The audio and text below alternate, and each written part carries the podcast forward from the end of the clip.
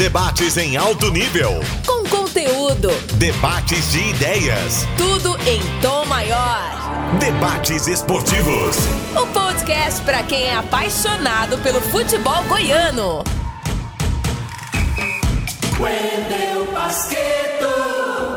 Estamos de volta com o podcast Debates Esportivos, edição número 13. E hoje, assuntos importantes aqui para a gente debatê-los. Comigo no estúdio, o Charlie Pereira. Tudo bem, Charlie? Tudo, tudo muito bem. Grande Wendel Pasqueto. Um abraço né, para você que nos acompanha aqui no podcast número 13. Número do Zagalo, né? O Zagalo adora o 13. Com ele, né, o 13 é o número da sorte, não tem nada, nada, nada de azar, né? Eu também sou bem desapegado a essa situação de, de número de, de numerologia, número de azar, né? E com o convidado que teremos daqui a pouco. É, mas pra gente o 13 dá muito azar, hein? Com o convidado que nós temos aqui, o 13 vai dar muita sorte. José Carlos Lopes está home office com a gente também. Tudo tranquilo, Lopes? Tudo tranquilo. Asqueto, um abraço para você, do nosso Charlie Pereira. Mais um podcast, muitos assuntos, né? Principalmente falar de goleiros aí. Eu adoro falar de goleiros, rapaz. É sempre bom falar sobre eles, essa arte tão fina do futebol, né? Essa especialidade dentro do futebol. Eu gosto mais de falar de goleiros e hoje nós teremos o prazer de falar de muitos assuntos, entre eles dos goleiros, não é isso, Pasqueta? E com a gente aqui, ele foi goleiro dos bons, um dos poucos revelados aqui no futebol goiano e que continuou a carreira em outros clubes também, grandes fora do estado. Kleber Guerra está com a gente. Kleber, prazer recebê-lo aqui. Muito bom tê-lo no podcast Debates Esportivos. Prazer estar contigo, Charlene. Obrigado pelo convite, pessoal. E meu grande amigo José Carlos Lopes. Muito bom estar participando com vocês. E ainda mais dentro de um podcast que eu tenho acompanhado e faço questão já de parabenizá-los pela, pela ação, né, pela iniciativa, que a gente precisa muito. Né? Eu que fico na estrada vindo de Goiânia para Fazenda, então eu já seleciono meus podcasts para poder acompanhar durante a a viagem, né? E vou ouvindo um atrás do outro. Então, muito bom. Eu acho que a gente tem que colocar material de boa qualidade é, para que a gente possa estar tá oferecendo aos ouvintes e às Sagres. E vocês estão de parabéns pela iniciativa, muito boa mesmo. E para mim, um prazer poder estar conversando sobre futebol, sobre goleiros. Né? Isso é muito interessante mesmo, a gente poder estar abrindo um espaço por uma posição que a gente vê que no nosso estado de Goiás é tão carente e que no futebol está tão valorizado. Então, muito obrigado. Vamos lá, vamos, vamos para a resenha. O Kleber, pelo que eu conheço dele, ele teve três é, atua é, atuação em três segmentos diferentes: jogador de futebol, Pasqueto. Profissional da imprensa, comentou e comentou muito bem durante muito tempo e sempre que é convocado comenta com muita precisão na TV Anguera e fazendeiro. Dessas três, de longe, você ganhou mais dinheiro na crônica esportiva, né, Kleber? Então, estão vocês aí que não me deixam mentir, né? Sabe como é que é.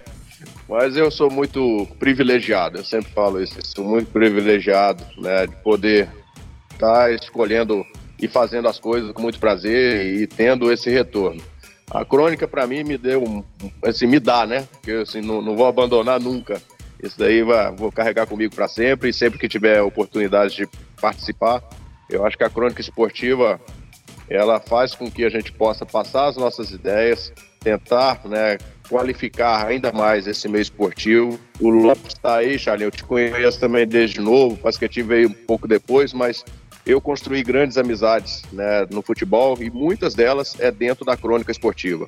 Então, se os atletas soubessem valorizar né, esse convívio, esse contato que, que existe do extracampo, é, teria muito mais facilidades né, no dia a dia de saber lidar do que o confronto que hoje a gente vê que existe muito, né? Então, o jogador hoje muito blindado e essa blindagem às vezes é excessiva. O jogador perde um pouco a noção do mundo exterior, que ele acaba sendo trazida justamente pela imprensa que acompanha no dia a dia, porque o torcedor quase que não acompanha mais. né, no dia a dia. É, externamente, a gente sabe que há uma blindagem muito forte. E aí é, é a imprensa que vai dar esse feedback do que está acontecendo, da forma que é. Então eu sou muito privilegiado de ter conseguido, né, aproveitar ao máximo a minha profissão como jogador de futebol e convivido com várias pessoas que estavam iniciando, outras lendas também, né, que, que já eram né, consagradas dentro do futebol, que foi o Calde de Traulas Vaz, Levi de Assis, o Ledes, né, essas pessoas que, o Mané de Oliveira, pessoas que estavam né, no futebol já há algum tempo, e eu sou sincero em falar, assim, eu suguei muito desse pessoal mais vivido, mais experiente, e que me deu né, qualidade e me deu aí experiência para poder administrar durante toda a minha carreira e é o que eu trago hoje, né? Nos comentários, poder ser né, mais sucinto, mais simplificar ao máximo, levar para os ouvintes ou até para o telespectador aquela noção um pouco mais de quem já teve dentro do campo e que está ali na telinha agora tentando passar um esclarecimento maior. Então, para mim, cara, é um privilégio muito grande ter jogado, continuar na crônica e agora, né, dando sequência aí na minha profissão que é cuidando aqui do agronegócio. José Carlos Lopes, você apertava muito o Kleber Guerra nas coletivas, nas entrevistas? Aliás, não tinha coletiva, né, Lopes? Era aquele tete a tete com a carrapeta, o microfone, olho no olho. Como era esse convívio, Lopes? Ah, foi um convívio muito bom. O Kleber tem uma inteligência emocional muito alta, poder de resiliência muito grande. Então, assim, ele pegou períodos bons, períodos ruins, de muita cobrança, e soube conviver com isso com muita inteligência, muita sabedoria. Então, foi, assim, uma convivência muito boa, muito tranquila. Você tem uma ideia, Pasqueto? Olha o tanto que era misturado, né? Eu acho que não pode ser como é hoje, como disse o Kleber, com essa blindagem é, para lá de especial, nem também como era exagerado no passado. Eu me lembro que em 94, na campanha de 94, as primeiras viagens nós fizemos com alguns repórteres dentro do ônibus do Goiás. O Goiás é, foi jogar em São José do Rio Preto, depois em Curitiba e Londrina, emendou uma série de três jogos, coisa mais doida, né? Jogou, parece, três jogos fora de casa. São José do Rio Preto contra o América, depois jogou com o Atlético Paranaense no Joaquim América, era o Joaquim América, muro baixinho, rapaz, que essa arena hoje ninguém nem nem se, não consegue nem imaginar isso, essa transformação, né? Depois jogou em Londrina e a gente viajava dentro do ônibus, é, junto com a delegação. Então foi uma convivência muito boa, ficava junto na concentração. Me lembro que lá em Curitiba eu cheguei a pitar um treino, o jogo, é, é, o, o, rachão do sábado, da véspera do jogo, nem sei se é sábado, e aí apitei é, o treino. E o Kleber, nessa hora, era indisciplinado, porque o goleiro sai, vai para a linha e jogador que é do gol na linha, vou te falar. Ah, eles estão aprendendo a jogar com os pés agora, né, Pasqueto? Porque lá era uma dificuldade. Pior Foi, era você o treino, pior era aguentar o Ricardo na linha jogando. Foi terrível. São boas histórias e a gente segue aqui com elas e outras também no podcast Debates Esportivos. Tiro de meta. É hora de colocar a bola em jogo. E vamos com o primeiro tema no podcast Debates Esportivos, hoje com o Charlie Pereira, o José Carlos Lopes e o ex-goleiro do Goiás, o Kleber Guerra. E daqui a pouquinho falaremos especialmente de goleiros, porque o Estado revela poucos goleiros para o futebol. Crise no Goiás. A situação não está fácil. Nada, nada, nada fácil. E Kleber, conhecendo um pouquinho o Goiás como você conhece, um pouquinho de futebol como você conhece, porém de fora, você já conseguiu detectar o que aconteceu com o Goiás neste campeonato brasileiro? Pasqueto, a gente falar de Goiás é uma situação que, para mim, né, é muito simples. É o que muitos aí ficaram sabendo né, esse ano, principalmente né, nesses últimos meses agora, são situações que quem convive lá dentro, e eu entrei no Goiás com 10 para 11 anos, em 1980 para 81, e desde então, assim, não, não me desliguei, né?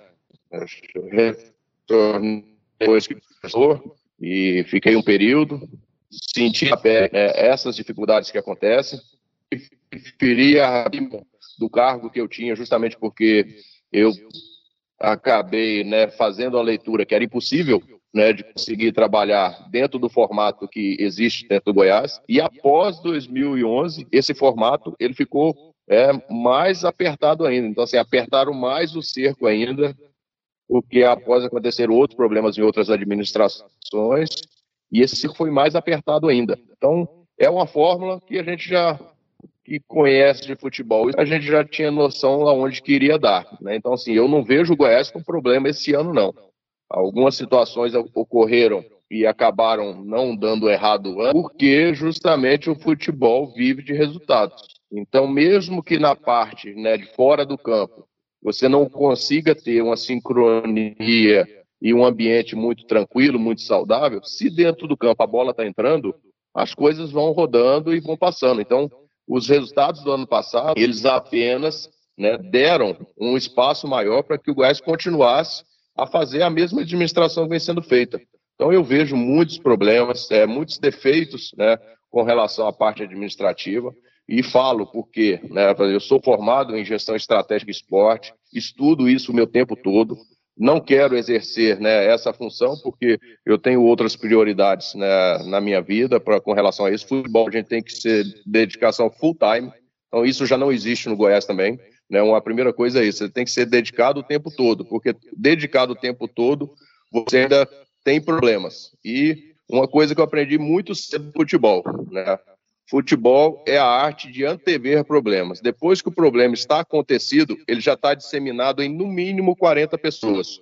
Então você tem que antever o problema para que você não dissemine no mínimo ali 30 jogadores, mais 10 da comissão técnica, fora funcionários.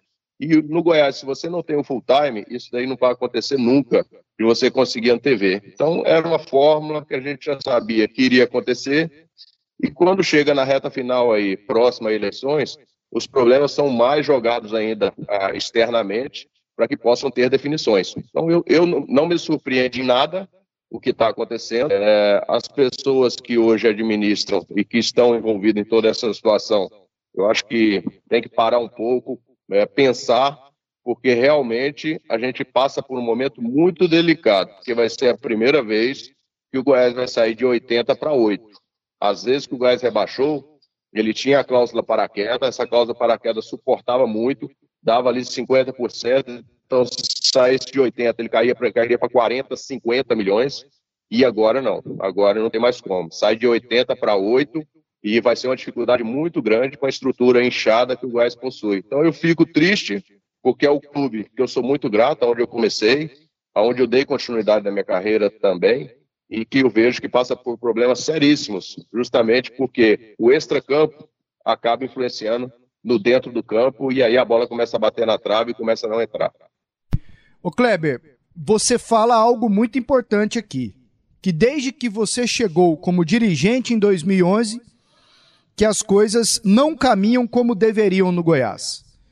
Você lembrou que em 2012 teve a campanha do acesso, em 2013 a melhor de todas as campanhas nessa era na Série A, depois o Goiás intercalou Série A com Série B e terminou o seu primeiro comentário falando dos problemas externos. E aí não dá para esconder nomes de ninguém. Chega um momento que a família Pinheiro ela mais atrapalha do que ajuda, é claro que todos reconhecem a grandeza dela e dos feitos dela para o clube. Mas chega um momento, geralmente perto de eleições, que ela mais atrapalha do que ajuda. Você tem essa posição e essa opinião, Kleber?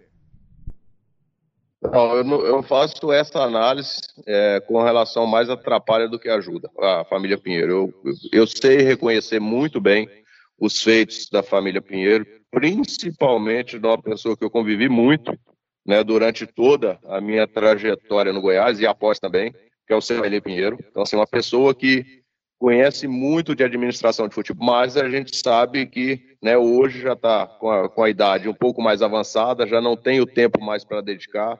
É, os companheiros que ele tinha, é, de pessoas de confiança que lhe auxiliavam todas as vezes que ele necessitava de uma opinião, Muitos já partiram e não estão mais do lado dele. Os novos, que ele tentou substituir por essas pessoas de confiança, não correspondem da mesma forma. O futebol mudou muito. O futebol hoje envolve muito dinheiro e o custo é muito alto também.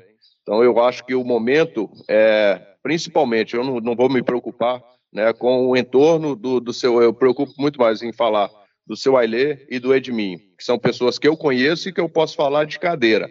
São pessoas que têm muitos afazeres, que estão né, com atribulações e outras ocupações que não é só o Goiás, mas que tem um grande amor pelo Goiás. É o momento de você tentar encontrar um formato que possa dar um novo direcionamento ao Goiás. Eu acho que ninguém pode aqui ser injusto e chegar e falar que os pinheiros atrapalham.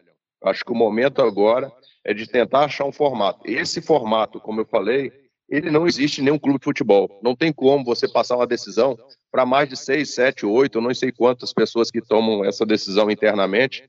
Eu sei que faz parte né, de tomar decisão em conjunto, em conjunto com pessoas que não convivem com o futebol também. Então você pega aí uma mesa com oito pessoas que não tem o full time no futebol, duas ou três opinam, e aí a maioria vence uma, uma, uma decisão. Isso no futebol não existe em lugar nenhum. Eu faço questão sempre de quando conselheiros me procuram, quando pessoas ligadas ao gás me procuram, eu estudo formatos administrativos do futebol. Em Portugal tem algo que é parecido, né, que é o, existe colegiado nos clubes também, mas essas pessoas do colegiado, elas também passam por uma eleição. Então elas colocam o um nome para poder se candidatar a fazer parte do colegiado diretivo esse colegiado diretivo ele é eleito também pelos sócios e é dentro do conselho. Então essas pessoas se preparam para fazer parte desse colegiado dentro do clube que elas gostam, dentro do clube que elas são sócias e acompanham o futebol. É, é um formato diferente, né? Assim, esse que existe no Goiás, eu nunca vi estudando, eu nunca vi em lugar nenhum. Então assim é difícil você inventar uma fórmula no futebol para dar certo. Então o que eu posso passar, sobre isso é que Ailê, o Edminho, eles precisam encontrar é, uma forma para poder dar continuidade no Goiás e saber que ninguém é eterno. Da maneira que está, o Goiás está à deriva. Não adianta pensar que está controlado, que não está. Então precisam pensar no Goiás e em tudo que eles fizeram durante toda a vida deles. Porque no jeito que está, eu vejo várias pessoas denegrindo a imagem do seu Ailê, de tudo que foi feito pela família Pinheiro, por atitudes de terceiros, que acabam colocando justamente no seu Ailê a culpa o seu Ailê que está pensando assim. Eu convivi com o seu Ailê muito tempo. Em 2011, ele era o presidente executivo, presidente do conselho. E eu era o único dentro do futebol. Por isso que o formato não dava certo. Poucas pessoas para poder gerir uma situação que é grande. E eu já mostrei para ele, para mim não dá. Eu vou saber que eu tenho o meu nome, o senhor tem o seu nome, e nesse formato não dá para para dar continuidade e fazer uma gestão digna. Aí você citou 2013. Ah, Kleber, mas 2013 as coisas deram certo. Deram sim, porque o Enderson já estava né, no clube, já sabia como é que é, funcionava toda aquela máquina e fez boas indicações. Então, com a experiência do Enderson, os jogadores que ele formou, tanto no, no Internacional, é, no Atlético, no Cruzeiro, ele trouxe peças que encaixaram que ele já conhecia. Isso fez com que a engrenagem funcionasse. Então, dentro do campo funcionou. Mas os problemas externos, eles vêm é, eleição, reeleição, pós-eleição, antes da eleição. Então, assim, o Goiás acaba tendo aí essa bomba relógio que ela determina justamente no momento das eleições. Então, o Goiás precisa aprender a conviver com isso. Lopes, eu, particularmente, em cima do que disse o Kleber, não imagino essa mudança de comportamento. O colegiado já está acabando mas as pessoas que mandam continuarão em cima, determinando o que fazer. Uma mudança de postura, principalmente na administração do futebol, cobrando resultados e pagando essas pessoas, você paga e cobra resultados. Você acha que isso é possível de acontecer no Goiás ou não? Você acha que isso é possível não. de acontecer, Lopes? Sim, é possível sim. Esse é o ponto-chave. E vai acontecer com a situação, com a oposição, com quem estiver no Goiás, isso vai ocorrer, vai ter mudança na administração do futebol, porque eles têm uma prova cabal de que essa gestão, essa gestão compartilhada do Conselho, não funciona, não funciona. Levou o Goiás ao buraco. E todas as vezes que você vai ao buraco, para você sair, você tem que fazer mudança. Ela vai acontecer, ela vai acontecer. Essa gestão no futebol, ela vai acontecer. É preciso centralizar numa pessoa que tem conhecimento. E aí você pode fazer algumas intervenções. Olha, você tem liberdade para contratar jogadores até 100 mil reais. Coloca um teto, coloca um teto.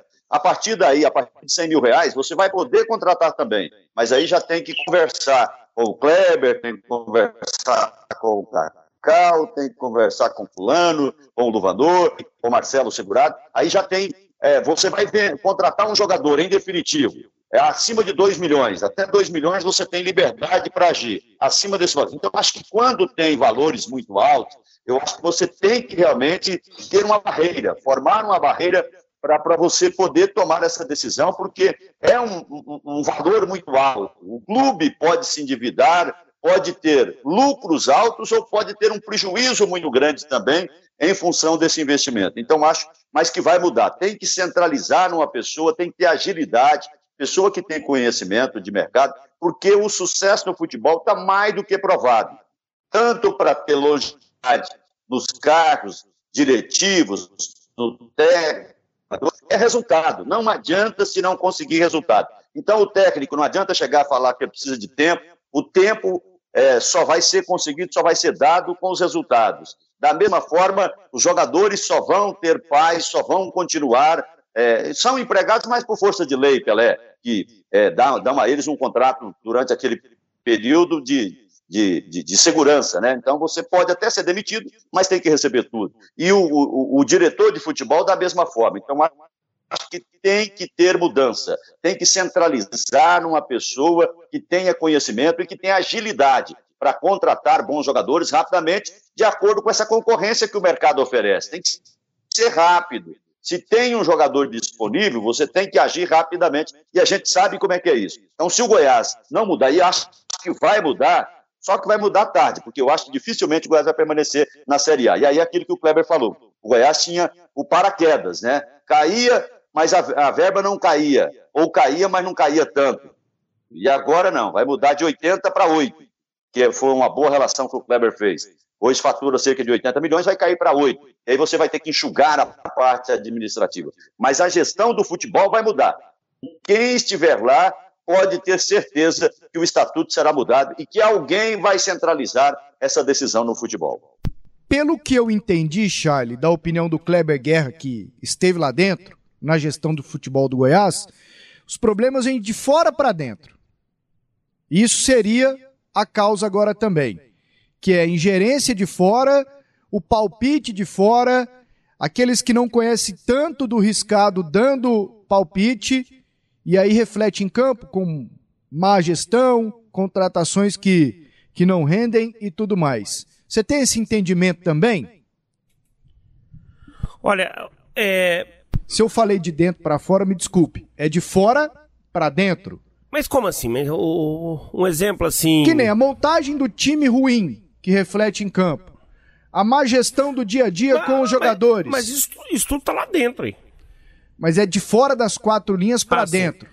É. é. isso que eu quero eu deixar claro. Quando assim, você administra mal, você contrata mal, o reflexo, Exato. o reflexo é imediato nas quatro linhas. Agora, assim, o Goiás, ele tem aí algumas situações que quem está de fora não precisa estar tá lá dentro do clube.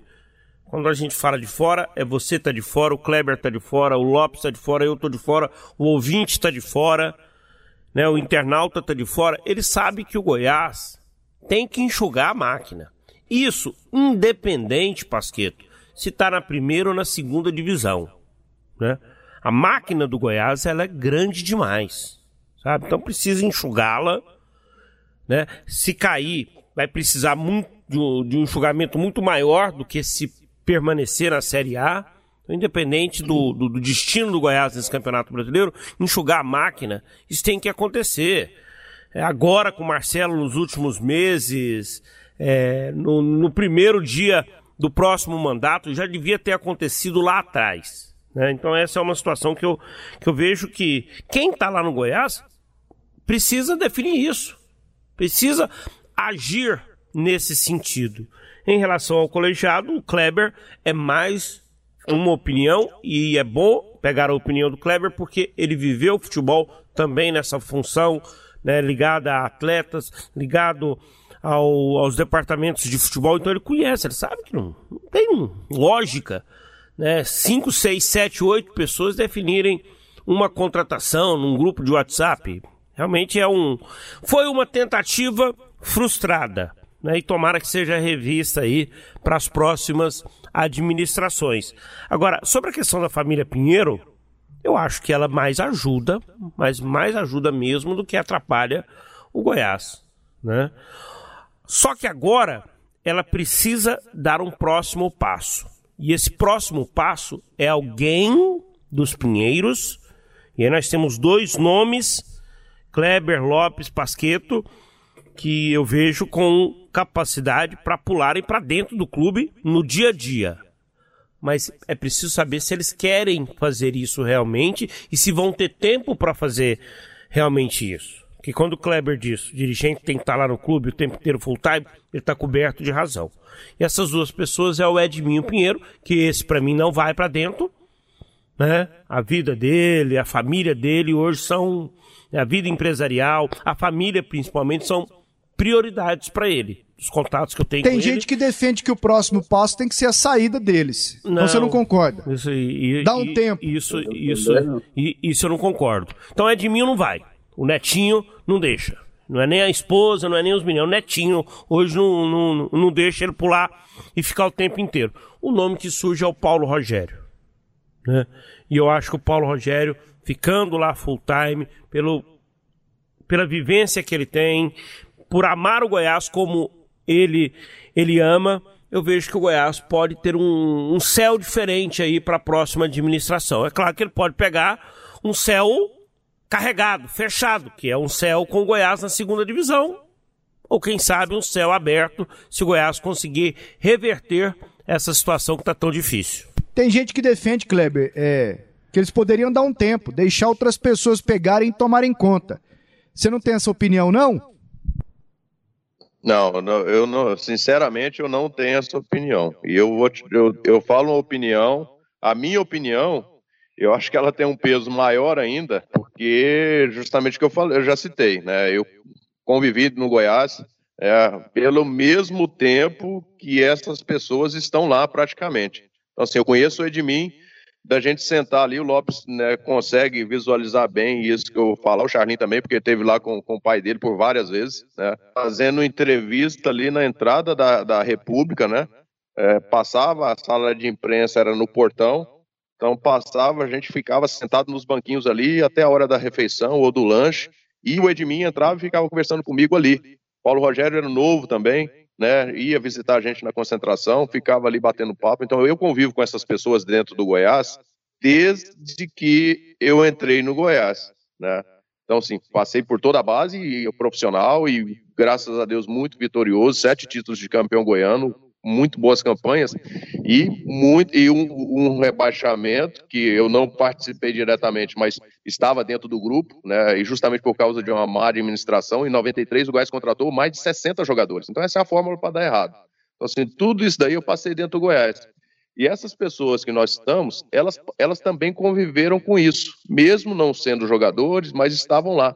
Então não tem como você chegar, Pasqueta, e falar assim, ó, a partir de 2021 não tem Pinheiro mais no Goiás. Cara, isso é uma situação que seria injusta. A gente tem que procurar é determinar como vai ser feito. Como o Lopes falou assim, alguma atitude vai ser tomada. Isso daí é certo. Não tem como, né, continuar da forma que está. E mas não tem como também você chegar e falar assim, a partir de amanhã Pinheiro não entra no Goiás mais. Isso é bobagem. Assim, você está perdendo um grande histórico. Eu acho que tem que ser o contrário, não só Pinheiros mas a gente tem que procurar é agregar, é trazer mais pessoas que já conviveram com Goiás, que sabem é, participar, que já participaram, que possa dar sua colaboração, a sua opinião e estar dentro do Goiás. Eu acho que o Goiás já afastou muitas pessoas, o comportamento de algumas pessoas internamente é, afastou vários que têm experiência e que podem dar um novo rumo ao Goiás. Então tem que agregar, é trazer pessoas que têm experiência para poder dar um novo direcionamento. Não vejo hipótese nenhuma fazer isso. O que o Charles falou, eu acho que é um momento também, se o Paulo Rogério né, resolver é, que dá para ele tocar, eu acho que é o momento do Paulo Rogério assumir, é, poder ficar à frente. Daqui a pouco, né, o Edmin assumiu o conselho no lugar do seu Ailê. Então, assim, essas, essas novidades, né, elas têm, precisam de acontecer dentro do Goiás, para dar um novo rumo, para buscar uma nova situação, porque do formato que está é o que a gente está falando. A gente está chovendo no molhado. A gente já sabe que vai dar errado. Então, se o Paulo Rogério tiver essa oportunidade, eu também torço para que ele possa tomar frente, que ele veja né, ali né, na cadeira de presidente as decisões que podem ser tomadas ou não, para que assim a gente não tenha mais né, essa, é, essa poluição que a gente sabe de opiniões do extra-campo. Então a gente precisa de uma definição. É, eu, vou citar uma, uma, situação aqui que eu já coloquei também, né, junto com meus pares que fazem parte aí né, do, da parte de associados do Goiás, o jogador de futebol, ele nasce sendo comandado. Então, a partir do momento que você tem um comando direcionado, que o jogador sabe a quem responder esse comando, é muito mais fácil você ter o controle. O, o grande problema nos clubes que eu já passei, não vou citar só Goiás, não.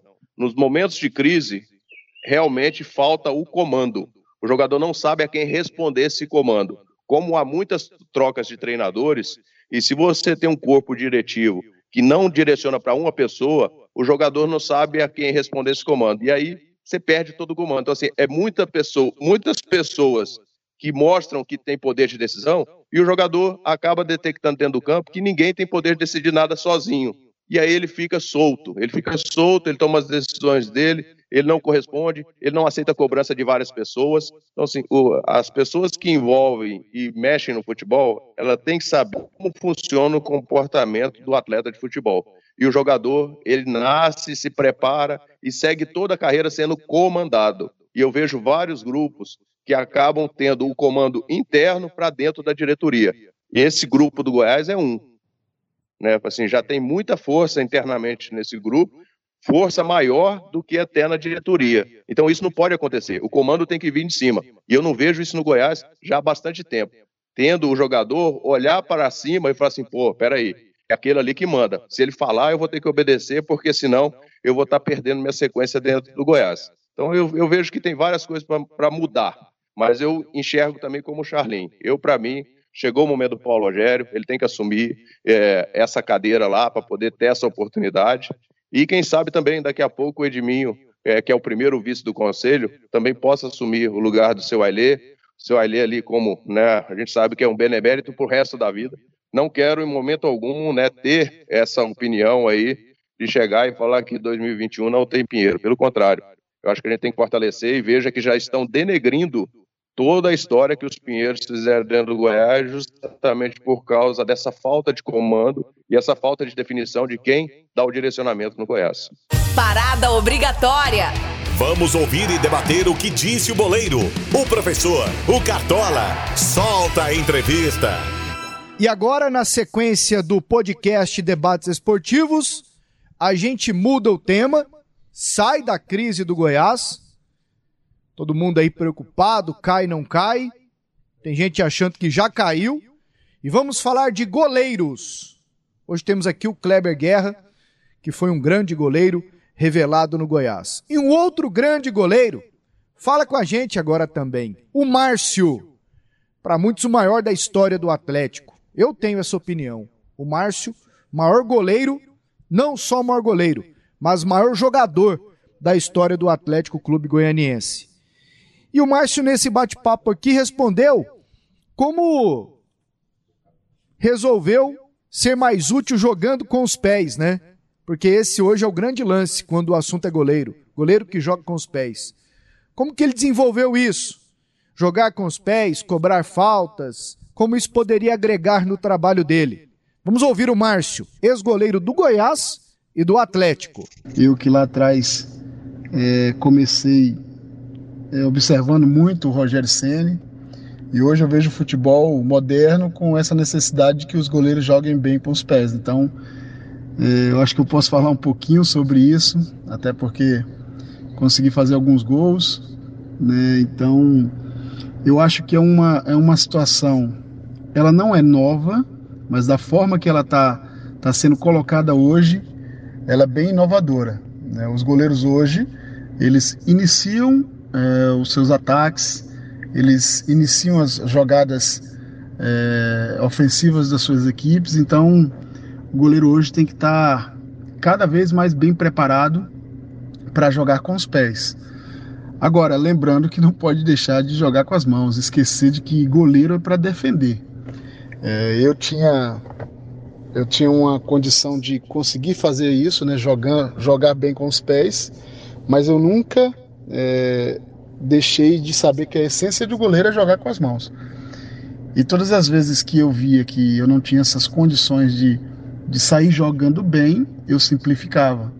Hoje, infelizmente, ainda está tendo alguns erros que, com certeza, com o tempo, é, eles vão diminuir cada vez mais, né, dos goleiros ao jogar com os pés porque hoje eles estão treinando mais com os pés, eles estão, sendo colocados dentro dos trabalhos técnicos dos treinadores para participarem jogando com os pés, então isso é a evolução ela vai, ela vai acontecer. É claro que ainda vai haver uns erros no início, mas já já os goleiros do Brasil, por, porque são muito técnicos também, vão estar tá dominando essa, essa prática nova.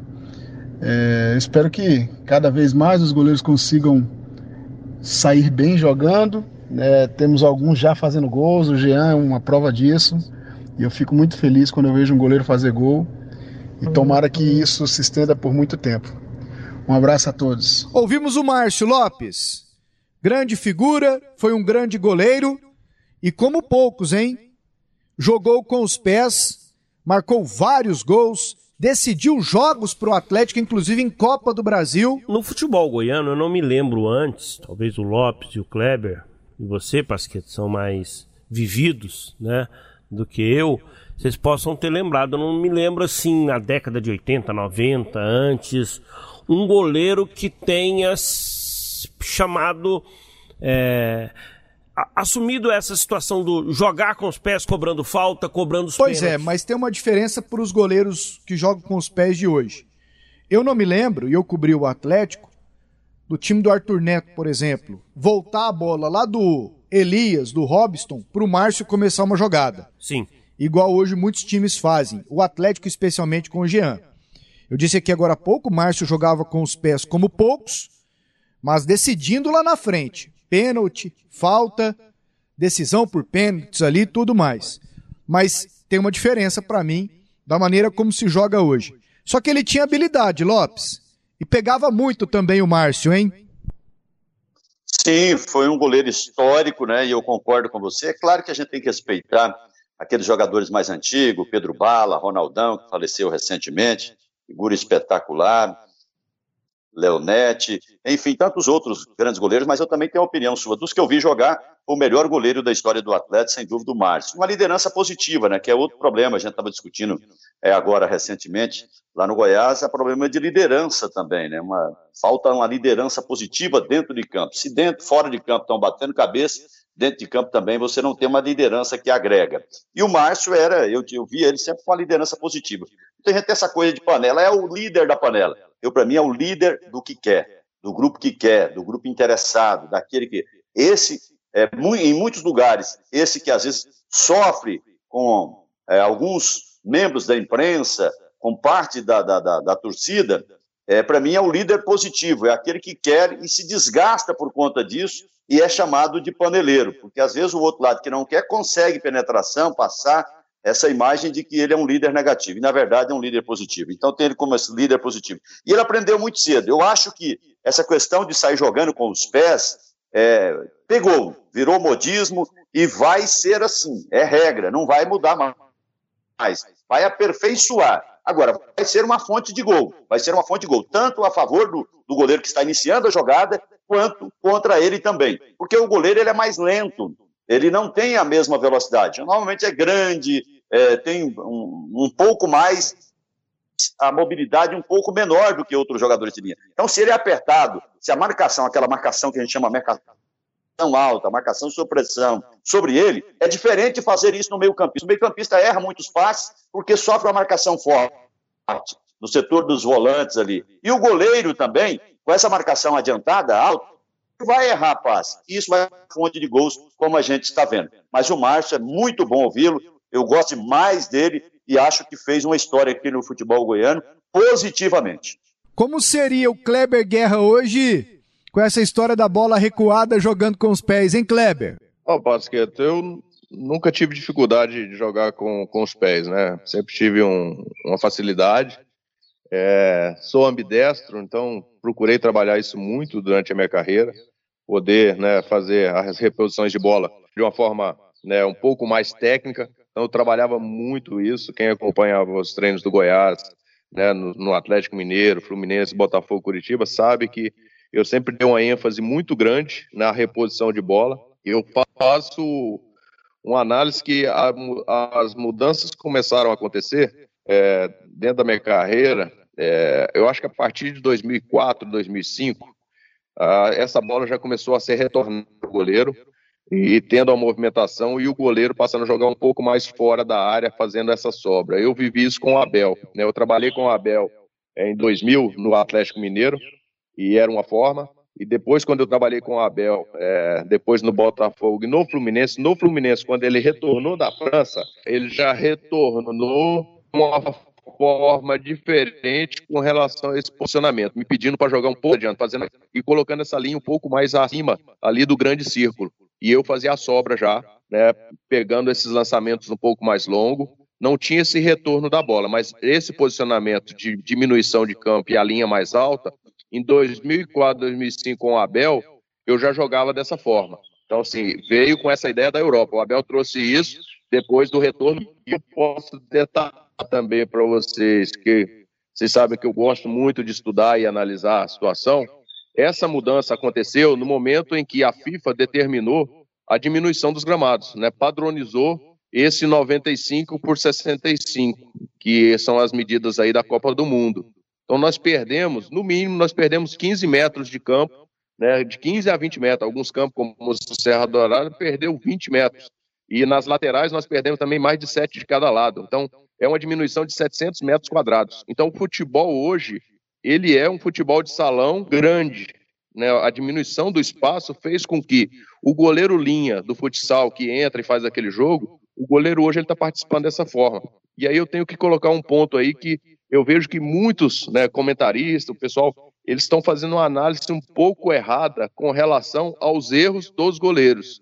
Eu vejo acontecer os erros dos goleiros, que isso é natural. Muitos não estavam acostumados com essa bola retornar e ele ter o passe, né? Era muito mais acostumado com o chutão. E aí o Lopes e o Charlin vão lembrar, você também, Pasqueta?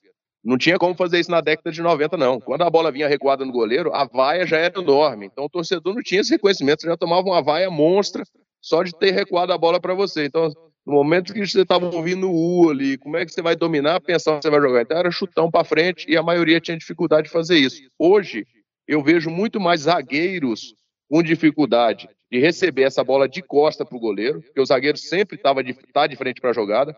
Então, no momento que a bola vem no goleiro, o zagueiro e o volante são jogadores que geralmente eles vinham para essa posição porque não tinham, é, porque tem dificuldade de receber essa bola de costa, como é os meio-campistas, como é um centroavante, que jogam ali e conseguem fazer esse giro, recebe e gira. Os zagueiros e os volantes são jogadores de característica justamente que não conseguem, não conseguiam, né, ter essa mobilidade e essa noção no momento que recebe essa bola de costa. Então eu vejo muito mais erros de zagueiros que não conseguem fazer o giro no momento que recebe essa bola do goleiro, que ele está de frente para o goleiro e vai fazer o giro, e volante não tendo a noção, a perspectiva de que lado que está o atacante no momento que ele recebe a bola do goleiro. Então são muitos erros dos zagueiros e dos volantes, desculpa, e até menos do que os goleiros, que vem acontecendo justamente por causa dessa mudança de posicionamento dos goleiros. Agora, é um processo que ainda precisa evoluir demais, como ressaltou o Lopes lá atrás, mas que, para mim, Pasqueta, é um processo que tem que passar já ali, né, é, no garoto no sub-15, no sub-17, no sub-20 principalmente, né? Ele já tem que começar a treinar ali, né? Porque, porque se deixar para treinar no profissional, aí ele pode perder espaço. Hoje nós temos o Sampaoli. Né? Para onde ele vai, ele quer o Everson. Porque ele enxerga que o Everson tem muita qualidade e tem realmente para sair com os pés. Virou um pinel lá para que ele jogasse como titular no Santos, tirou o Vanderlei, que que já tinha conquistado, digamos, um espaço lá no Santos, né? Começou ali com aquela situação, um joga uma competição, outra joga outro. Quando todo mundo abriu o olho, o Everson já era titular absoluto e o Vanderlei teve que sair do Santos para jogar, né? Foi agora para o Atlético Mineiro, virou um pinhel para levar o Everson. O Jean, a escolha do Jean é, no Atlético, em detrimento do Kozlinski, que era o titular, passou por essa situação do jogo pelos pés. Também vejo que não tem retorno mais. Ah, isso aí não tem. Isso aí é uma sequência. Isso é uma sequência, é fato. A gente precisa de preparar desde a base, sim. Mas o que é preciso também é você ter bons preparadores de goleiros que já tenham essa noção. Não adianta você ter só o preparador de goleiro que chuta para o goleiro defender. E não adianta você pegar a bola e ficar rolando para o goleiro. Você tem que criar situações, não é só participar do rachão, você tem que criar situações, criar treinamentos que vá dar a esse né, goleiro essa condição e essa noção de tempo e espaço, porque o mais difícil é o goleiro adquirir essa noção de tempo e espaço. O centro de gravidade do trabalho do goleiro no dia a dia dos treinamentos é outro, né? O, o jogador de linha ele sempre está em pé ali, é, em, em, pé não, não é, é em pé na posição, né? Ereto, né? O goleiro ele faz um trabalho que ele tem que estar tá inclinado o tempo inteiro para poder ter a sua base é, diferente. Então, assim, é um outro centro de gravidade. E o goleiro precisa agora ser misto. Ele tem que fazer o quê? Ele tem que trabalhar ereto e ele tem que trabalhar inclinado também. Então, isso é um trabalho que tem que vir sim, é como você falou, desde a iniciação. E precisa ter bons preparadores de goleiro para conseguir fazer esse trabalho e tirar o máximo. E o Brasil é um, do, é um país hoje que exporta goleiro. Né? Os goleiros mais valorizados do mundo são brasileiros hoje. Então a gente precisa ter essa consciência de preparar os preparadores de goleiros para que eles possam formar bons goleiros. E o Charlie falou do Jean. O Jean é o centro da discussão aqui nessa história de goleiro jogar com os pés, né? Por tudo que aconteceu com o Atlético nos últimos dias.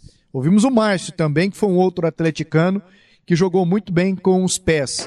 E aí me ocorreu aqui uma situação, Lopes. Será que o Jean vai ser comandado pelo Mancini de novo no Atlético, ainda neste Brasileirão? Porque a batata do Mancini tá assando lá no Corinthians, Lopes. A gente já imaginava isso, né? Já imaginava. Eu disse que ele é bom treinador, mas a situação do Corinthians é muito complicada. O elenco não é bom, não é aquele elenco, é um elenco viciado, com alguns problemas internos. O presidente é, é complicado, o André Santos não é fácil de lidar com ele. Então, é, a vida do Mancini realmente não será fácil. E isso pode ocorrer, sim, de voltar a ter o Gian aqui é, e, e, e, e, o Mancini. Porque o Watson também está apertado, e ele sentiu saudade do Mancini, né? Essas últimas entrevistas que ele concedeu, gente, ele foi claro, né? De sentir essa saudade do Mancini. Então, acho que isso pode ocorrer. Agora, é, o Kleber tocou em alguns pontos importantes aí em relação a isso. É preciso mudar. O, o falou da base, é, a base precisa realmente ser treinada, preparada, sim, mas também dá para acudir agora, os goleiros atuais, mudar o estilo de treinamento. Porque a gente, eu que acompanhei 18, 20 anos aí de, de treinamento, e naquela época a gente assistia treino mesmo, porque era permitido, todo mundo estava ali, então acompanhava. É, é, mais ou menos isso mesmo. É, é, o chute lateral, a batida de escanteio, a, mais curta ali do lado do, do, fundo do campo, a batida frontal. É, então é um tipo de treinamento, aquela jogada com a mão. É, então precisa mudar o treinamento de goleiros. Os goleiros precisam de ter essa mudança, porque é, eles, como eu disse, a habilidade deles não é para sair com dribles, para sair com jogadas. Né? Então, é preciso que haja esse realmente esse treinamento para que eles possam desempenhar melhor. Eu concordo com o Kleber, também os zagueiros estão complicando os goleiros, a gente viu aqui num lance né, do, do Gilvano, jogo com o Ceará, foi contra o Ceará. O Jean toca nele, a bola boa para sair, ele se atrapalha no giro e acaba perdendo. Então, acho que tem que ter esse entrosamento melhor para que essa jogada possa dar mais frutos na saída. Porque do lado contrário está dando muito. Muita gente está fazendo gol é, nos erros da saída de bola do goleiro. Ok, Lopes. Voltando aqui ao assunto goleiros. Kleber, você foi revelado no Goiás ali 93, 94. Você tem noção que desde essa época você foi o único goleiro revelado aqui no futebol goiano que jogou por muito tempo no time daqui, no caso Goiás, como titular, conquistou algo e depois saiu para times grandes como Fluminense e Atlético Mineiro. Eu faço essa comparação porque nós tivemos outros goleiros revelados aqui, mas que ficaram só na nossa região. Flávio Mendes, Lauro, o Calaça, né? que ainda joga. Lá no Vila Nova, o Tony, que foi para Portugal, mas está aqui na Aparecidense. É, o Silva nem chegou a, a fazer tanto sucesso. O Pedrão, revelado.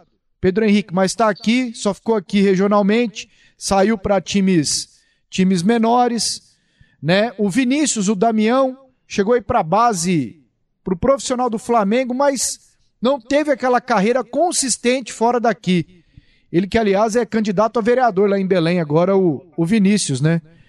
Você tem essa noção, Kleber, que você foi revelado aqui, jogou, conquistou e depois fora jogou em times até maiores que o Goiás, Fluminense e Atlético Mineiro? E por que os goleiros aqui não engrenam depois de terem a oportunidade no, no, no time profissional, Kleber? Bom, Pasqueto, e, infelizmente, né, infelizmente eu tenho essa noção né, do, do feito que eu acabei né, realizando e a sequência que acabou aí não sendo né, é, puxada para depois, para os outros goleiros. Eu, eu, vejo que há vários erros né, dentro da formação, dentro da perspectiva, e quem acompanha futebol sabe muito bem que goleiro eu sempre digo nas palestras que eu faço para a garotada que está aí no futebol, goleiro ele é 70% equilíbrio né, psicológico, emocional e 30% treinamento. E treina muito, mas mesmo assim, por mais que você treine, se você não tiver um psicológico acima do seu condicionamento físico e técnico, você não vai conseguir jogar. A pressão é grande, a cobrança é grande. Você é um, um jogador dentro de uma equipe de futebol que o seu desempenho ele é individual, o restante é um desempenho coletivo. Então isso tudo reflete muito e o equilíbrio psicológico ele é determinante para o seu sucesso. Então eu sempre fui um jogador que procurei me preparar muito bem psicologicamente e dentro de um ambiente que com muitos reveses, né? Então assim não existia dentro da história do Goiás um goleiro que tivesse tido uma sequência. É, eu passei por essa dificuldade né, eu subi em 90, em 89 eu já fazia parte do grupo, era o quinto, sexto goleiro. Em 90 eu já estava como terceiro. E em 91 eu joguei todo ano, né? Depois da saída do Eduardo, eu fui campeão goiano em 91 já, jogando todas as partidas. Então isso demonstra que a gente tem que buscar é, jogadores que tenham um equilíbrio psicológico e que sejam determinados. Eu vejo muito, né, falta de equilíbrio psicológico. Nas primeiras cobranças, os jogadores já começam a ser questionados e ele acaba caindo justamente por causa desses questionamentos. Então, é uma formação que você precisa determinar e precisa detectar aqueles é, jogadores que possuem essas qualidades. Não adianta você formar por formar, você deixar ali na base só porque você tem que ter alguns jogadores nessa posição. A gente precisa conseguir detectar. Você precisa ter bons treinadores de goleiros que façam essa detecção e trabalhem esse aspecto, esse aspecto psicológico, porque na base, às vezes, a cobrança não existe da forma que existe no profissional. E isso daí determina, no momento que ele chega no profissional, se ele vai ser bem sucedido ou não. Nós temos aí alguns clubes que passam a ser grife né, de goleiros formados. Né? A gente vê no futebol brasileiro que três ou quatro clubes eles acabam colocando goleiro no mercado e esses goleiros vêm, passam a jogar como titulares em cinco, seis clubes, sendo formado num clube só. Citar como exemplo aí o Flamengo, né, a geração do Júlio César, que colocou vários na vitrine. A gente tem o Lomba jogando até hoje, tem o Wilson jogando até hoje, né, o Getúlio Vargas jogou até alguns anos atrás, é, e o Júlio César né, também atuou. Então, essa daí é uma geração que saiu toda do Flamengo. A gente está vendo agora sendo puxado pelo Hugo novamente, né? O Hugo estreando aí bastante jovem, mas já é um goleiro que quem está no futebol consegue, né, já saber da história dele anterior a isso e sabe que é um goleiro de muito potencial. A gente vê o Internacional com o Alisson, que né, hoje é o melhor do mundo, mas com vários goleiros formados no Internacional. Né, o irmão dele está jogando agora no, no Fluminense, a gente tem também é, o Ageu, a gente, dessa geração do Alisson, são cinco ou seis goleiros que saíram da base do Inter.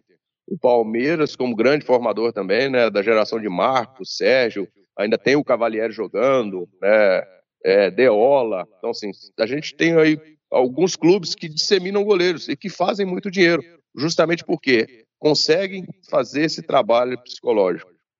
Não adianta você só trabalhar a parte técnica, a parte física, como a gente acabou citando aqui, dessa parte técnica de jogar com os pés.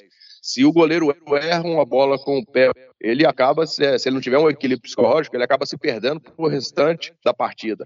Então você tem que ter esse trabalho psicológico muito forte. E é aonde que eu posso citar que eu levava muita vantagem. Errar, a gente sabe que vai errar, eu errei várias vezes, tudo, dentro de uma partida, mas eu me superava dentro da própria partida, mostrando equilíbrio, mostrando né, a determinação de você buscar a próxima bola para fazer a melhor. Então eu vejo na parte psicológica é uma falha muito grande com relação a formar. E aí não vou né, deixar só a Goiás, não. Eu converso muito com os jogadores e com os goleiros e preparadores de goleiros nos outros clubes também, né, no Vila, no Atlético, porque eu quero ver o estado de Goiás forte nessa posição. E a gente tem que conseguir né, passar justamente esse preparo psicológico. Então, os preparadores de goleiros precisam muito fazer essa preparação psicológica com relação ao erro e com relação a você ter a liderança. Eu vejo muitos goleiros mudos, mudos totalmente, não conversam nada durante o jogo.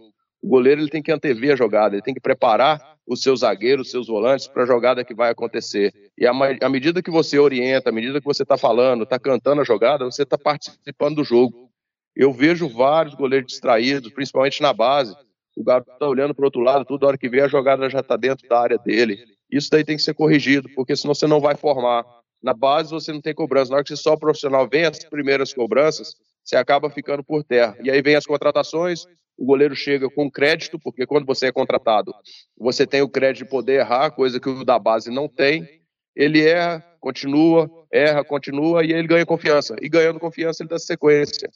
Então, assim, são vários pontos que a gente tem que analisar e aí a gente vai vendo aonde que o estado de Goiás está pecando, de não conseguir formar, de não conseguir colocar goleiro no mercado, para que a gente veja, né, o estado de Goiás crescendo. Realmente é uma posição muito carente, me preocupa, eu já tive uma prévia com, com o Charles sobre essa situação, né, me preocupa muito, a gente precisa conseguir formar goleiros e a gente precisa formar também bons preparadores de goleiros, que já melhorou bastante, né, hoje eu posso citar como exemplo o Lopes Sábio, no Goiás hoje tem dois goleiros da minha geração, que é o, o Marlos e o Flávio Mendes, que foi até citado aí, que jogou bastante no São Raimundo, jogou em alguns clubes em Goiás também. Então a gente chegou a um ponto de ter no Goiás, em 94, quatro goleiros formados na casa.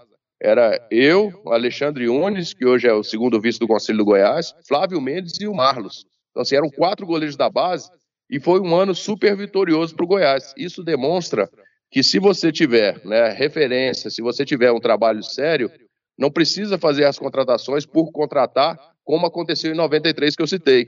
Contrataram cinco goleiros e eu comecei jogando e terminei jogando, porque eram contratações apenas para tirar um goleiro que era formado na casa. Isso não teve êxito. Então, assim, são pontos que a gente tem que analisar e que precisam ser bem digeridos dentro do ambiente do dia a dia de cada clube de futebol. O, o Kleber fez uma explanação para mim muito, muito perfeita aí bem perfeito em relação a, a, todo, a toda essa limitação que temos aqui no estado de Goiás na revelação de, de goleiros é, e que esses goleiros possam ser utilizados no profissional. Olha quantos e quantos jogadores o Goiás revelou e negociou muito bem, né? Nós estamos fazendo assim um recorte do Kleber para cá, né? Quantos e quantos jogadores? Se eu for começar a citar um aqui, né, citar os nomes aqui, a gente vai estourar o tempo. Mas nem um goleiro, nem um goleiro o Goiás conseguiu revelar, dar ele condições de ter uma sequência de jogos, mostrar o seu valor e fazer uma, uma negociação. E nos últimos anos os clubes estão começando a negociar goleiros. Os nossos goleiros estão ganhando cada vez mais espaço lá fora. Você pega hoje o futebol europeu, o Ederson é brasileiro, joga no City. O Neto tá jogando no lugar do Ter Stegen no Barcelona. O Alisson, melhor goleiro do mundo do Liverpool. Então, quer dizer, são três goleiros em três gigantes da Europa. Mas voltando ao nosso cenário, você olha para o Goiás, você tem deixa um... eu cortar um pouquinho, Jalim. Jalim, deixa eu só te cortar um pouquinho para a gente exemplificar esses exemplos aí que você deu aí. São muito, né, é, a gente tem que aproveitar esse momento. Por quê? O Alisson foi vendido por 300 milhões de reais. Hoje a cotação dele é quase 700 milhões de reais. E você tem o Ederson, que foi vendido por 140 milhões.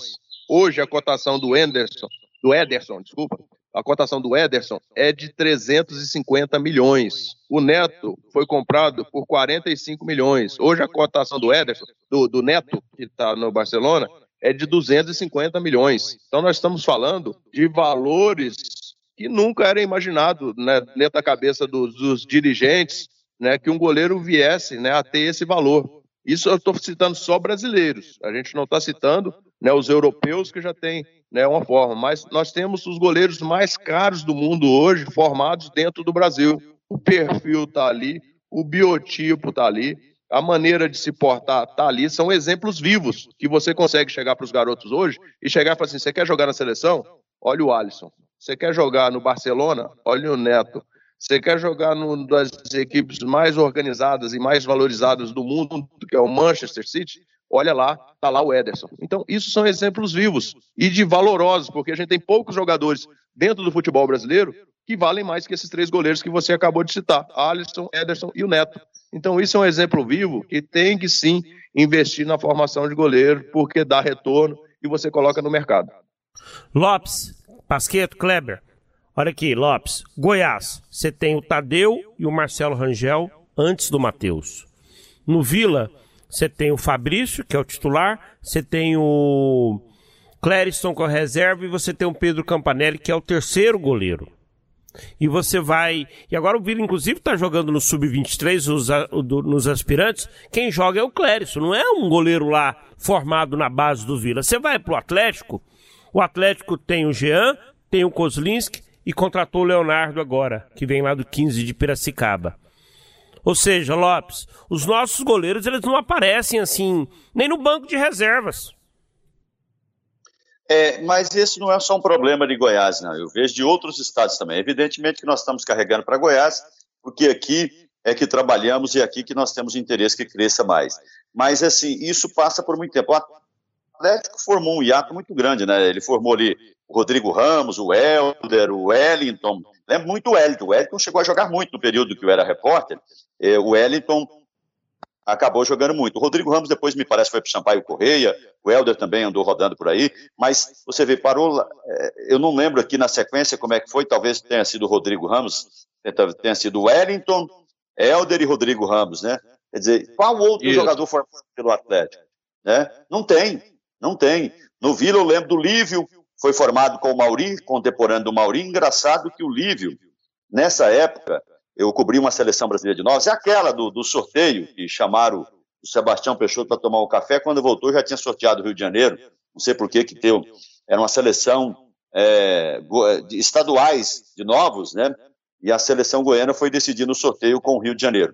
O goleiro titular era o Lívio, que usava lente de contato, e o reserva era o Mauri, que jogou muito bem aqui, era um grande goleiro, mas foi fazer história no Náutico, e depois virou treinador da, da, da seleção brasileira de goleiros, né, Mauri. O Gilberto, que, é, o Gilberto esse que jogou no Goiás, jogou é, no, no Vila Nova, o Marlos, o Kleber, o Adelso, o Adelso não foi foi citado aí, mas o Adelso era reserva do Kleber e chegou a jogar. Eles formaram na mesma época e chegou a jogar também no time profissional. Veja que jogou o titular, que era o Kleber, e chegou a jogar o Adelso também. Depois o Calaço, o Lauro, o Alexandre, o Flávio Mendes, né? Todos eles formados no Goiás. No Vila, então, o Lívio, o Silva, o Vinícius e o Tony.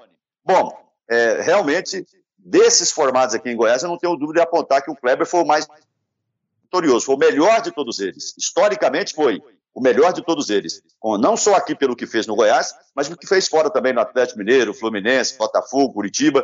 Então foi o melhor deles. Eu acho que o Kleber é, citou uma coisa muito importante: a confiança. Essa é uma posição que exige mais confiança de todos, dos, é, daqueles atletas do futebol, é o goleiro. E todo mundo tem uma desconfiança muito grande em relação ao goleiro, seja de fora, seja de dentro. O de dentro, então, ele sofre demais. Então, falta isso. E aí tem que ter uma personalidade é, superior a muita gente mesmo do mercado normal da sociedade para suportar essa pressão. Então, acho que está mais nisso. E é claro que tem que melhorar também os treinamentos e a captação. Chutão dos comentaristas. E após a gente ter discutido aqui sobre os goleiros, porque o Estado não revela tantos goleiros, e o Kleber Guerra revelado aqui pelo Goiás, comentou com muita propriedade, além do Charlie Pereira e também do Lopes. Chegou o momento do chutão dos comentaristas. É aqui que todo mundo cai. Na rodada passada, viu, Lopes? Charlie, Evandro Gomes e Edson Rodrigues zeraram. Não acertaram nenhum resultado. Parabéns, Charlie. Você foi bem mais uma vez. Não, não, não fui bem, não fui bem. Viu, Lopes? Fui atrapalhado pelo Edson e pelo Evandro. Aí. ai, ai, ai. Vamos lá então. Ô Kleber, é seco, hein? Botafogo e Ceará. Rodada do Brasileirão, 19, última do primeiro turno. Charlie Pereira. 1 a 0 pro Ceará. José Carlos Lopes. 1 a 0 Botafogo. E aí, Kleber? 2 a 1 Ceará. Ceará do Guto Ferreira. Corinthians e Internacional. Lopes. 2 a 1 pro Inter. E aí, Kleber? 2 a 2 0 a 0 Mancini volta, será? Coritiba e Atlético, Charlie Pereira. 1 a 0 pro Dragão. Esse é o jogo, hein? Terminado dentro da previsão que eles fizeram de 25 pontos. Kleber Guerra. 2 a 1 no Dragão. E aí, Lopes? 1 a 1 Fortaleza e Fluminense, Charlie. Fortaleza 1 a 0 Lopes. 2 a 0 Fortaleza. Kleber. 2 a 1 Fortaleza. Flamengo e São Paulo, Kleber Guerra. Jogo bom, hein? Bom. Vou de 3 a 2 São Paulo. Eita. Charlie. 1 a 0 pro Flamengo. Lopes. 2 a 1 Flamengo. Esporte e Atlético Paranaense, Charlie. Um 2 a 0 Sport. E aí, Lopes? Nossa, que jogo é esse, hein? 1 a 0 Esporte. Kleber. 1 a 1 Seguimos aqui com a rodada. Santos e Bahia, Charlie. 2 a 0 pro Peixe. Lopes. 1 a 0 Santos. Kleber. 3 a 1 Santos. Goiás e Vasco. José Carlos Lopes. É, chutão. 2 a 1 pro Goiás. Será que ele tá sofrendo? Kleber, você conhece o Lopes? Ele tá sofrendo? Mas muito. Rapaz, e aconteceu um negócio bom. O, o Lopes e o André, na quinta-feira passada à tarde, deram uma extravasada lá na Nossa, Serrinha. Colocaram pra fora. Sub-20, 3 a 0 no Flamengo. Ô Lopes, fazia tempo que você não sentia aquilo ali, hein, Lopes? Fala a verdade. Eu lembrei, inclusive, aquele gol do Goiás, o 4x3 sobre o Santos na Copa do Brasil em 99. Eu até mostrei para um amigo meu, falei, rapaz, ficou muito próximo daquilo ali, sabe? É, quase que eu perdi a voz, foi bom demais, tava precisando. E teve até gol que a bola não entrou, hein, Lopes? Pra você ver como a arbitragem não ajuda só os grandes. É, realmente, o Goiás foi beneficiado naquilo ali, o chute do João Marcos pegou na trave e veio para dentro do campo, o bandeirinha ali dançou e levou o Jean Carlos na, na, na soma ali, né? Mas foi bom, porque de todo jeito o Goiás se classificaria, mas é erro de arbitragem, a gente tem que condenar de qualquer forma, né? A favor ou contra. Pelo Foi que eu ótimo. vi de Vasco e Goiás nesses últimos jogos, Ah. né? Vai acontecer um resultado que é ruim pros dois. Qual? 0 a 0 Kleber Guerra, Goiás e Vasco. É, o raciocínio é esse do, do Charles mesmo, mas eu acho que tem gols. As duas defesas, né, tem muitos problemas. Eu acho que é um a um. Palmeiras e Atlético Mineiro. Um tá melhorando, o outro tá caindo, hein? Vamos lá, Charlie Pereira. 1 a 1 Lopes, 2 a 0 Palmeiras. Kleber. 2 a 1 Galo. E pra terminar, Grêmio e Bragantino. Charlie. 1 a 0 pro Grêmio. Lopes. 2 a 1 Grêmio. E aí, Kleber? Vou copiar o Lopinho aí. Vou de 2 a 1 Grêmio também. Vamos entrar no túnel do tempo. Clube de Goiânia K do Brasil. Rádio 730. Sistema Sagres. Aqui tem história. Bom, pessoal, Coritiba e Atlético jogam neste sábado. São 14 jogos na história, com seis vitórias do Atlético, seis do Coritiba e dois empates. Quanto equilíbrio! 17 gols marcados pelo Atlético, 19 feitos pelo Coritiba, Charlie Pereira. Escolhi aqui para compartilhar com os companheiros do podcast um jogo em que o Atlético se deu bem lá no Couto Pereira ano passado. Isso, tá Série B. Tá pertinho, 2019, o Atlético venceu a equipe do Curitiba pelo placar de 2 a 1 Foi aquele jogo que o Moacir fez o gol e fez uma homenagem né, à esposa que atravessa, atravessou, atravessa aí um problema com, com câncer. Foi uma homenagem né, que o volante acabou fazendo para a esposa. O técnico do Atlético naquela oportunidade era o Wagner Lopes. O Atlético jogou com Kozlinski, Jonathan, Oliveira, Gilvan e Nicolas. No elenco seguem aí, né? Só o Jonathan que não tá mais. André Castro, Moacir e Jorginho. Né, o Jorginho deixou o Atlético, o Moacir também, o André Castro. Reginaldo, Pedro Raul e Mike o Wagner Lopes fazia aquela situação de utilizar o dois laterais, né? Utilizava o Jonathan e o Reginaldo. Foi 2 a 1 um para o Atlético. Um gol do Moacir e outro gol do Rodrigo Rodrigues, atacante que entrou no segundo tempo no lugar do Pedro Raul. Bom, outro jogo, Goiás e Vasco, domingo à noite, Série A, são 48 confrontos na história, com 12 vitórias do Goiás, 23 do Vasco, 13 empates. O Vascão fez 85 gols e o Goiás 66. Será o terceiro jogo esse ano entre Goiás e Vasco. O primeiro Goiás venceu 1 a 0 o gol do Fábio Sanches lá em São Januário, antes da pandemia. E na retomada da pandemia, esse jogo foi pela Copa do Brasil. E na retomada da pandemia aí, quer dizer, a pandemia não acabou. Na retomada do futebol, o Vasco acabou vencendo o Goiás na Serrinha, 2 a 1 no tempo normal e 3 a 2 nas cobranças de pênalti. Olha o Goiás daquele jogo contra o Vasco. Tadeu, Pintado, Fábio Santos, Rafael Vaz e Jefferson. Gilberto Júnior, Sandro, Daniel Bessa e Queco Vidalva. Rafael Moura e Vitor Andrade. Entraram no jogo o Marcinho, o David Duarte, o Ratinho, né? E o Vasco, comandado pelo Ramon Menezes, acabou vencendo nos pênaltis, né? A equipe do, do Goiás Esporte Clube. Só para afagar aqui um pouco o coração do torcedor do Goiás, entra na internet, coloca lá Goiás 4, Vasco 0, brasileiro de 95. O Kleber tinha saído já. O Klemer no gol, o Sandoval arrebentando a boca do balão. 4 a 0, Serra Dourada. Só para o torcedor ter uma lembrança boa nesse momento de tanta angústia. Olha, Vila Nova e Remo jogam também pela Série C, domingo à noite.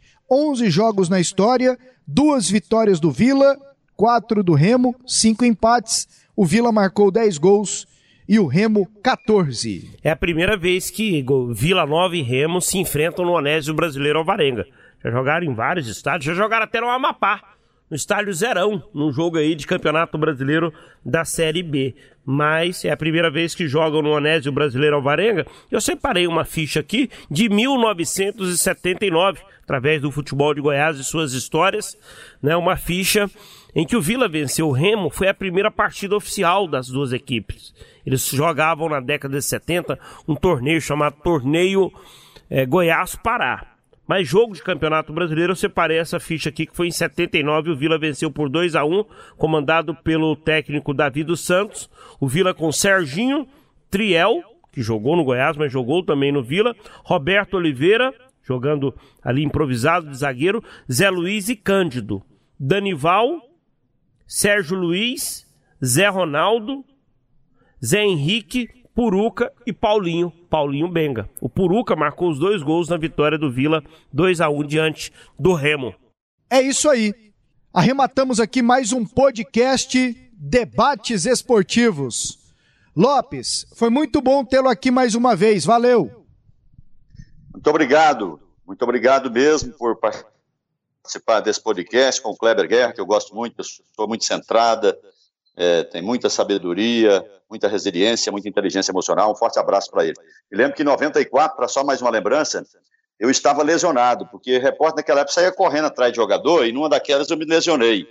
E assim que o Baltazar faz o gol de pênalti do outro lado, lá para o lado do gol do Flamboyant, é, eu invadi o campo para comemorar com o Kleber, porque foi aquela comemoração, né, 94, em cima da Desportiva, 2 a 0 Então foi um dos momentos felizes, um dos grandes abraços que eu dei no Kleber. E aqui vai um abraço caloroso a ele, pessoa que eu gosto muito, tudo de bom para ele, com um prazer. Até mais, Pasqueto! Valeu, Lopes! Arbitragem aquele dia cheio de senões, Cometeu hein? um pequeno equívoco pro lado do time grande, né, Pasqueto? Foi. O povo da Desportiva até pequeno, hoje sonha. O equívoco foi pequeno. Acabou com ah, aquela derrota lá, aquele erro daquele árbitro, Lopes. Acabou. Vocês não tiveram no primeiro jogo, né? Acabou com o futebol lá de. de é, o futebol capixaba. Depois eles até. Né, hoje nem sei se existe. Tchau, Charlie. Valeu, é, um abraço. Kleber falou isso. Lembra do primeiro jogo, né, Kleber? Lá, Paulo Jackson da Silveira, da Bahia, é, expulsou simplesmente os experiência do time do Goiás, Zé Teodoro e Augusto. Então, é, no, no, no jogo que lá também teve, né? Aquele Pau que dá em Chico e Francisco também. A gente tá brincando aqui porque teve uma falta na intermediária e o árbitro acabou marcando o pênalti. Foi o pênalti que garantiu aí né, o acesso. Marcelo Batista e Baltazar, os gols do Goiás naquele dia. É, Kleber, muito obrigado por dizer sim ao, ao, ao nosso convite. Eu sei do carinho que você tem com todos nós aqui da Sagres. E só, só me, me, me, permita fazer um questionamento. A gente brincou lá no início. Ah, o Kleber tá agora é fazendeiro. O que é que você faz nesse momento na sua vida? Né? Você está em Rio Verde. É, a gente gravou o podcast. Você estava é, se preparando para sair para plantar. Né? Qual que é a sua atividade hoje? O momento agora é o momento do, do plantio, né? Estamos plantando a soja aqui. Estou na minha área aqui, a gente já, já largou aqui as plantadeiras, já está todo mundo trabalhando. E esse momento, sim, né? Tô trabalhando como agricultor, tenho esse privilégio também, né? De fazer essa turma aí que faz o Brasil andar, que coloca alimento né, no prato de todos nós brasileiros. E é uma atividade que me dá muito prazer também. Então, tenho esse privilégio de estar curtindo, né? No campo, ar livre, e a gente está ajudando o Brasil a prosperar. É uma atividade de muita dedicação, né? Indústria céu aberto, dependemos 100% aí da, da determinação e da tecnologia, né? Então, nesse momento, sim, na televisão, infelizmente não estamos tendo aí oportunidades de fazer os comentários né, pela Sport TV, aguardando novas oportunidades, mas né, me dedicando muito 100% a agricultura aqui em Rio Verde. Ô Kleber, e os nossos convidados aqui têm direito a ir embora e deixar uma música, sim. Qual que você escolhe e por que, Kleber? Ô Pasqueto, eu queria agradecer muito né, ao convite. Para mim, cara, no, o tempo não passa aqui, né? De, de poder estar convivendo com os amigos, você que vim iniciar aí na crônica e é um espetáculo no comando né, dos programas na Sagres, que eu coloco aqui no aplicativo, fico ouvindo aqui no meio da, da lavoura aqui. Charlin, que é um amigo que a gente construiu dentro do futebol e respeito muito, né, uma pessoa que muito dedicada e busca sempre engrandecer a crônica esportiva no estado de Goiás, é um guerreiro aí, sempre à frente, comandando a equipe. E o Lopes, né, já citou aí a ligação que a gente tem, né, desde os tempos de início do Goiás, é, de viajar junto, de ficar muito tempo na concentração, trocar ideia e de comemorar título né, e acesso junto, como foi em 94. Então, é, esse, isso daí é uma coisa que a gente não tem como apagar da memória, né, principalmente nesse momento de pandemia. Né, a gente tem um amigo, né, e eu lembro muito bem da cena de dando a volta ali atrás do gol, com o Lopes pulando para dentro do campo, né, de ter uma cena que a gente lembra de um abraço com um amigo, isso daí tem muito mais valor hoje ainda nesse momento de pandemia que a gente acaba né, tendo que manter uma certa distância até dos amigos. Então, para mim, é de um valor muito grande. Pasqueto, eu sou um cara que, né, dentro do futebol, é, sempre ouvi muita música, é, mesmo sendo né, de Goiás, mas tenho uma ligação muito forte com a minha infância, que foi toda ela né, em Brasília. Eu nasci em Buriti Alegre, mas saí muito cedo de Buriti Alegre, fui para Brasília. Então, minha infância foi toda em Brasília e convivi com o pessoal da Legião Urbana né, de perto. Né? O irmão do Bonfá, é, o Alexandre Bonfá, jogou comigo na, na ABB de Brasília e a gente tinha uma ligação muito grande. Então, uma música que me faz remeter a todo esse tempo aí é Tempo Perdido, Legião Urbana.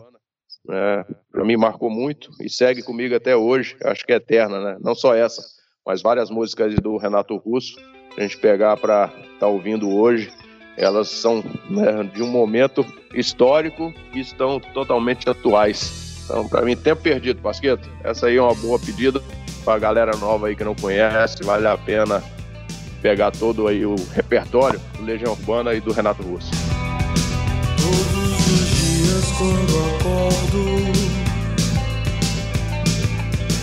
Não tenho mais o tempo que passou, mas tenho